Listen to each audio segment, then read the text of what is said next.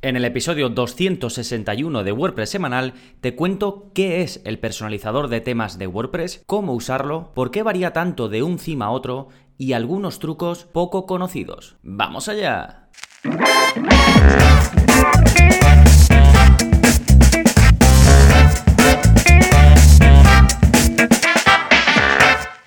Hola, hola, soy Gonzalo de gonzalonavarro.es y bienvenidos a WordPress Semanal, el podcast en el que aprendes WordPress de principio a fin, porque ya lo sabes, no hay mejor inversión que la de aprender a crear y gestionar tus propias webs con WordPress. Y en este episodio te voy a hablar de un tema que puede sonar muy básico, porque de hecho dedico una clase entera en mi curso gratuito de WordPress básico a este, mm, a este tema del que vamos a hablar, a este aspecto dentro de, WordPress, pero es em, uno de esos eh, conceptos o una de esas áreas dentro de lo que hay que dominar de la parte básica de WordPress en la que veo que hay eh, algunas dudas fundamentales. Entonces, vamos a empezar por el principio, por lo básico que es esto del personalizador de temas, después vamos a explicar a grandes rasgos cómo se utiliza, cómo puedes utilizarlo en tu web. Haré un repaso también por los menús o las opciones más habituales que te vas a encontrar en el personalizador de temas de tu web. Luego veremos cómo también, dependiendo de tu web, puedes tener opciones extra y también mencionaré las más comunes. Y por último te explicaré algunos trucos, entre ellos, por ejemplo, dónde se guardan los cambios estos que haces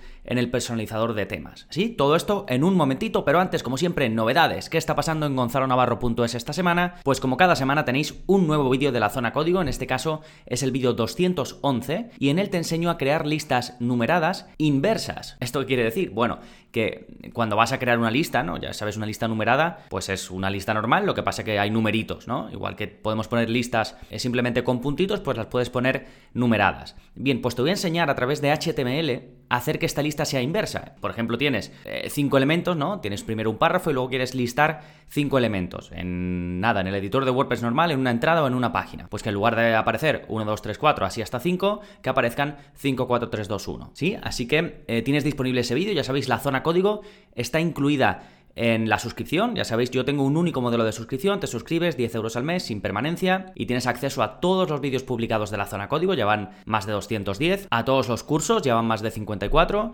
y luego pues cada semana saco vídeos nuevos y cada mes saco cursos nuevos. Sí, y luego por supuesto el soporte, en fin, que todo va incluido, así que simplemente para ver cualquiera de los contenidos solo tenéis que estar suscritos. Sí, así que nada, espero que este vídeo em, os guste. Y después en cuanto a los cursos, el curso más reciente publicado es el de MailPoet, ya sabéis, es este plugin que te permite llevar el email marketing directamente desde tu web con WordPress, no tener que irte a un programa aparte como pueda ser MailChimp o alguno similar, sino que si eres de los que te gusta controlarlo desde la parte de administración y además no requieres automatizaciones muy avanzadas como las que sí puedas llevar a cabo con otros eh, programas como ActiveCampaign, del que también tenéis un curso, pues entonces en MailPoet seguro que os encaja. Y además puedes empezar de forma gratuita con todas las funcionalidades. Sí, ya sabéis que además de este, pues imaginad, hay 54 cursos, pues tenéis los de WordPress básico, intermedio, avanzado, cursos más enfocados al marketing como este de, de MailPoint, tenéis otros sobre email marketing, tenéis también sobre SEO, todo enfocado a WordPress o a la gestión de webs con WordPress, pero en definitiva necesitamos muchas cosas cuando creamos webs, ya sea para nosotros o para otros, así que tenéis todo lo necesario para crear y gestionar webs de forma profesional. Ya sabéis que tenéis toda la información en gonzalonavarro.es, precios, eh, cómo apuntaros, todo lo que incluye y demás, ¿sí? Y todo esto que he comentado, todos los enlaces al, al vídeo de la zona código, el enlace al al, curso, al último curso publicado y demás, lo tenéis en las notas de este episodio. Así que si vais a gonzalonavarro.es barra 261, es decir, 261, pues vais a poder ver no solo un resumen de, de lo que te voy a comentar hoy, sino también todos los enlaces que vaya comentando. Como por ejemplo el enlace al plugin de la semana, que es de lo que te voy a hablar ahora, y que se llama Edit Flow. Este plugin te permite colaborar con tu equipo editorial directamente desde WordPress. Incluye, por ejemplo, un calendario, incluye la opción de que cambies los estados de los contenidos en función de lo que tú establezcas con tu eh, grupo de redactores o lo que sea. Puedes hacer comentarios a nivel interno, también agregar como metadatos, ¿no? Cosas específicas de cada tipo de contenido que publiques. Puedes crear avisos para las distintas personas que se van a encargar de la creación de los contenidos en tu web. Puedes ver un historial, puedes crear grupos dentro del equipo, en fin, un poco todo lo que necesitarías para llevar, como te decía al principio,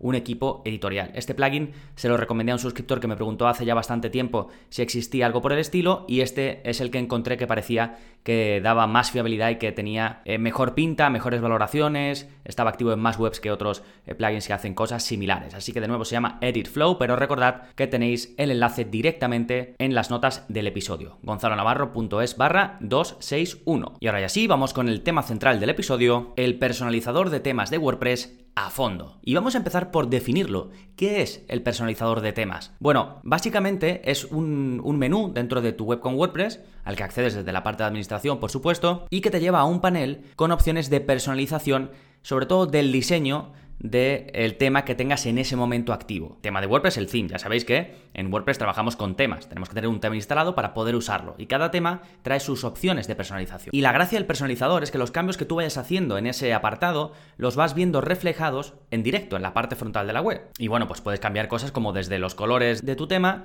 hasta modificar incluso la estructura del mismo. ¿Sí? Y la clave aquí, eh, como te decía, es que dependiendo del tema que tengas activo, pues vas a, eh, a tener a tu disposición unas opciones de personalización u otras. ¿sí? Así que es básicamente eso, un lugar donde personalizas el diseño, incluso algunas funcionalidades de tu tema eh, de WordPress, del que tengas activo en ese momento. ¿Sí? Vale, pero ¿cómo se usa? ¿Cómo se usa este personalizador de temas? Bueno, ya te he dicho que para llegar a él, si estás en el menú de administración de tu web, es decir, tienes que estar conectado como administrador, pues te vas a un menú que se llama personalizar y dentro del menú personalizar te vas al menú apariencia o al submenú apariencia. Y ahí ya apareces, como te decía yo, en la parte frontal de tu web, pero con un panel a la izquierda con esas opciones de personalización que te decía, ¿no? Y luego a la derecha quedaría lo que es tu web, tu, tu página eh, web en la parte frontal para poder ver esos cambios que vas aplicando en el panel de la izquierda, ¿sí? Y para hacer algún cambio puedes simplemente navegar en esos paneles que te digo yo que aparece a la izquierda, en esas opciones de la izquierda, o incluso te va a aparecer como una especie de lapicito en la parte de tu web, en la parte donde se ven pues los elementos, la cabecera y todos los contenidos que hayan. Si hay una parte que es personalizable desde ahí, desde ese eh, panel, te va a ser un lapicito. Y si tú haces clic en ese lapicito, en el panel de la izquierda te va a ir justo a la opción que controla esa parte en la que tú has hecho clic, ¿sí? Verás que hay zonas donde no aparece ese lapicito, eso es porque directamente no se puede controlar desde el personalizador. A lo mejor no se pueden controlar o a lo mejor pues se accede desde otro lugar, ¿no? Y otra característica eh, muy interesante de esto es que puedes previsualizar los cambios eh, para ver cómo se ven en móvil y cómo se ven en tablet antes de darle a guardar. Porque todos los cambios que tú vayas haciendo los vas viendo, se van quedando ahí, como en la memoria, pero hasta que no le des a publicar, no van a aparecer de verdad a todos tus visitantes, sino que simplemente tú estás viendo los cambios, vas viendo cómo va todo, pero se quedan como en borrador, realmente no están publicados. Y una vez tú estés contento con todos los cambios, incluso como te digo, con la previsualización eh, para móvil y con la previsualización para tablet, y también para pantalla grande, por supuesto,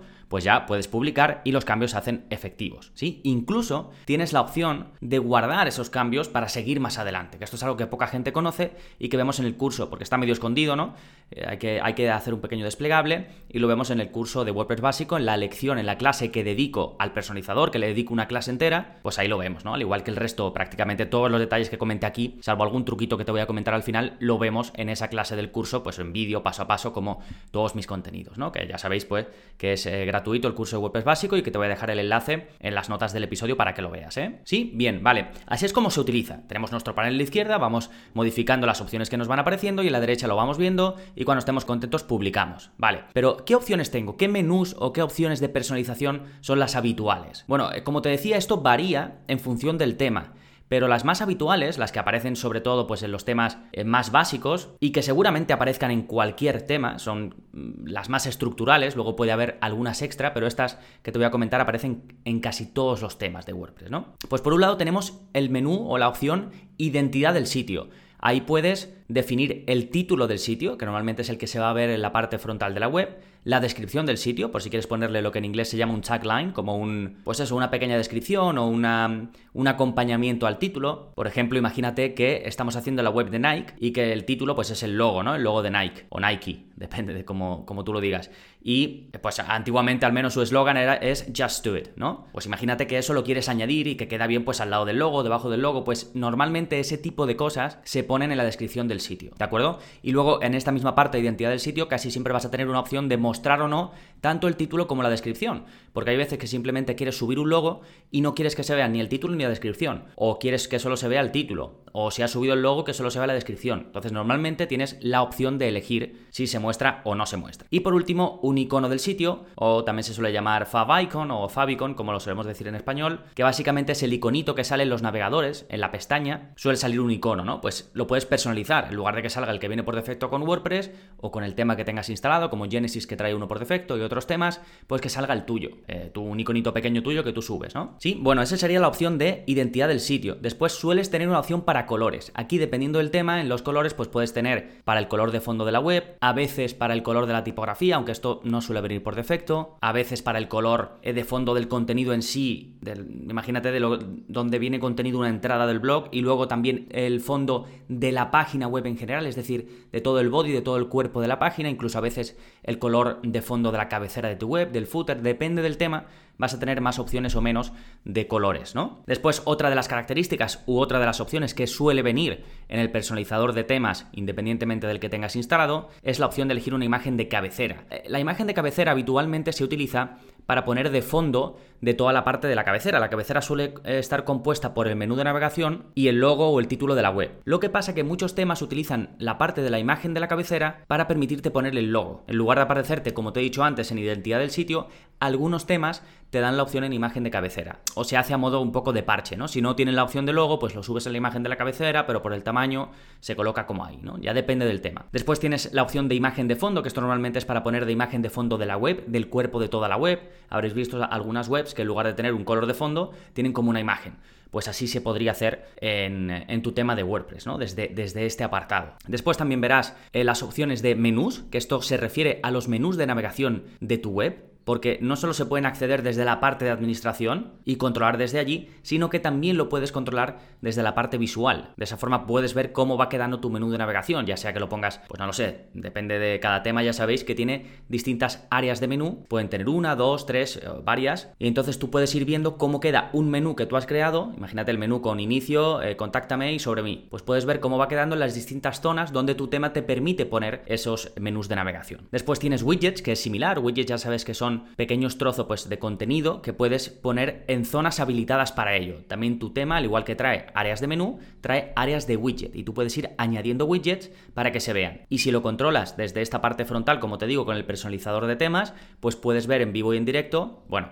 en directo no, porque tus visitantes no lo van a ver, pero tú sí, cómo van quedando esos widgets que tú vas poniendo, ¿no? Imagínate el footer, por ejemplo, suele estar compuesto de áreas de widget y muchas veces traen como tres áreas de widget, lo que te permite poner elementos como en tres columnas, ¿no? En la parte del footer, en la parte, en la parte del pie de página. Pues así puedes verlo antes de publicarlo, puedes ver cómo queda. ¿sí? Otra de las opciones que también puedes encontrar en la parte de administración, pero que tienes disponible en la parte del personalizador, es el ajuste de la página de inicio. Esto te permite elegir una página para que por defecto sea la de inicio y una página para que por defecto sea la del blog, la de las entradas de tu web, la página de archivo donde van apareciendo las publicaciones nuevas. Las entradas que vas publicando van apareciendo en una página de archivo que puedes definir. Ya sabes que esto tiene que ser una página que lo normal es que esté en blanco porque se va a sustituir, aunque tenga contenido, no se va a mostrar, pues se va a sustituir o se va a convertir en una página de archivo que simplemente va a ir mostrando una relación de publicaciones. Y por último, el otro elemento habitual, el otra, la otra opción habitual que sale es el CSS adicional. Aquí, ¿qué puedes hacer? Pues puedes pegar o escribir CSS que se va a aplicar al tema que tienes activo en ese momento. Y así no tienes que editar los archivos de tu web ni nada y lo puedes hacer directamente ahí. El CSS ya sabéis que es un lenguaje que te permite controlar el diseño de tu web. Tenéis un curso de CSS básico y uno de HTML básico que yo recomiendo a todos los que pues queráis tener esa base, ¿no? Y queráis llevar y gestionar vuestra propia web, porque es relativamente sencillo de aprender y os da mucho desde el punto de vista de lo que podéis llegar a hacer y lo que podéis llegar a modificar en una página web. ¿Sí? Bien, estas son los menús o las opciones de personalización más habituales, las que os vais a encontrar seguramente en cualquier tema de WordPress que tengáis activo, pero luego tenéis opciones de personalización menos habituales o más específicas, más que ya quedan al gusto o a la elección de otros temas. Normalmente los temas premium, los temas de pago o temas simplemente más complejos, pues traen más opciones de personalización. Por ejemplo, de los populares, ¿no? GeneratePress, Astra, Genesis Framework, Storefront, todos estos, como traen más funcionalidades o a lo mejor tienen un enfoque diferente de cómo se implementa, de cómo se diseña en ese tema, pues traen también más opciones de personalización, ¿no? Por ejemplo, la, la elección de la tipografía y del color de la tipografía, la posibilidad de elegir estructuralmente el diseño, por ejemplo, si las páginas van a aparecer con barra lateral o sin barra lateral, lo mismo con las páginas de archivo, la página de blog, la página de categoría, cómo se van a mostrar, si se van a mostrar, eh, no lo sé, 10 entradas antes de darle a siguiente, si se van a mostrar solo 5, si se va a mostrar en columnas, todo esto dependiendo del tema puedes llegar a tenerlo como opción de personalización. También la opción de mostrar o no las migas de pan, por ejemplo, esto los temas de Genesis traen esa opción, la opción de modificar el pie de página, ya sabéis que en el pie de página abajo del todo muchas veces sale em, tema creado por la empresa tal, tal, tal, y te ponen incluso su enlace, ¿no? Pues muchos temas te traen la opción de modificar eso para que tú pongas tu propio copyright o para que tú hagas lo que tú quieras, ¿no? Otra opción que también traen algunos temas y que es interesante es la de poner scripts, ya sea en el encabezado o en el pie de página. Los scripts básicamente son, por ejemplo, cuando quieres añadir el código de seguimiento de Google Analytics, pues es un script, pues lo copias y lo pegas, ¿no? Algunos temas, como te digo, en el propio personalizador te traen la opción de pegar ese código de seguimiento. Sí, que en algunos casos no es muy buena idea hacerlo en el personalizador de temas, por lo que te voy a comentar en el siguiente punto, que es dónde se guardan los cambios que se hacen en el personalizador de temas. Bueno, en cada tema realmente, si yo, imagínate que tengo activo el tema 2021, que es el que vendría ahora mismo cuando estoy grabando este episodio directamente eh, con WordPress, cuando haces una instalación nueva, pues todo lo que yo vaya haciendo en el personalizador de temas, en el menú apariencia personalizar, se guarda para ese tema. Es una configuración única para el tema que yo estoy usando en ese momento. Si yo cambio de tema y activo, por ejemplo, GeneratePress, activo Genesis Framework, activo cualquier otro, esos ajustes de personalización que yo había hecho no van a estar ahí, porque no tiene sentido. La parte del personalizador de temas es personalizar para ese tema. Entonces, si lo cambio y activo otro, no voy a ver ninguna personalización que yo haya hecho ahí, ¿de acuerdo? Más allá de quizás si coincide que el área de menú de navegación es la misma, si coincide que las áreas de widgets son la misma, pues sí se va a recoger, pero el resto de cosas no. Y salvo que borres tu base de datos, porque ahora te daré más detalles, o borres parte de tu base de datos, cuando vuelvas a activar el tema que tenías antes, vas a recuperar esas personalizaciones que habías hecho, porque están guardadas para ese tema. Incluso la parte de CSS adicional, ¿eh? Por eso muchas veces digo que eh, cuando me preguntáis dónde pego el CSS,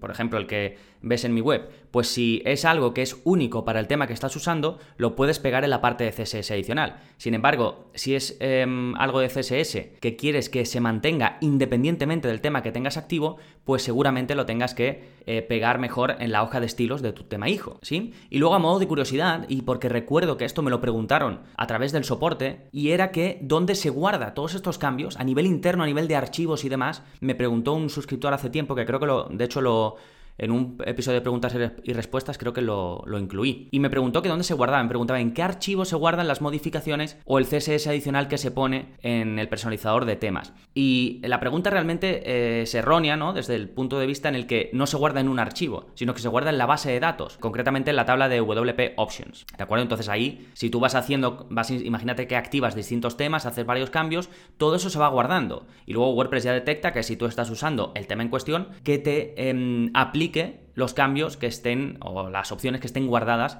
en esa base de datos. ¿no? Os puede sonar un poco técnico, pero bueno, para que sepas em, así a grandes rasgos cómo y dónde se guarda. Eh, pero lo que sí que tienes eh, la posibilidad es de exportar esos cambios, si quieres esas personalizaciones, por si te lo vas a llevar a otra web. Porque claro, si tú instalas, imagínate que siempre usas el mismo tema y casi siempre haces las mismas modificaciones en el personalizador. Podría estar muy interesante poder exportar todos esos cambios para no tener que hacerlos cada vez que creas una web nueva. Pues se puede, hay un plugin para ello que además es hiper popular, está activo en más de 200.000 webs. Os voy a dejar un enlace, pero vamos, se llama Customizer Export Import. El personalizador en inglés se llama Customizer. Vamos, en español se llama así, porque en inglés se llama así. Y bueno, recordad, gonzalonavarro.es barra 261. ¿eh? Os lo dejo en el, en el quinto punto que os he hablado, de dónde se guardan los cambios hechos en el personalizador. Ahí, al final, os pongo el enlace al plugin. Y por supuesto, recordad que en la parte de, del contenido recomendado, donde os suelo dejar enlaces también de los que voy hablando, pues eh, tenéis la clase del curso de WordPress básico, donde cubro paso a paso cómo funciona el personalizador de temas de WordPress. Sí, nada más, recuerda que si quieres formarte para crear y gestionar tu propia web o la de otros de forma profesional, gonzalonavarro.es, tienes cursos, vídeos avanzados y soporte conmigo, además de regalitos que te voy haciendo y alguna que otra sorpresa. Nada más por este episodio, nos seguimos escuchando. Adiós.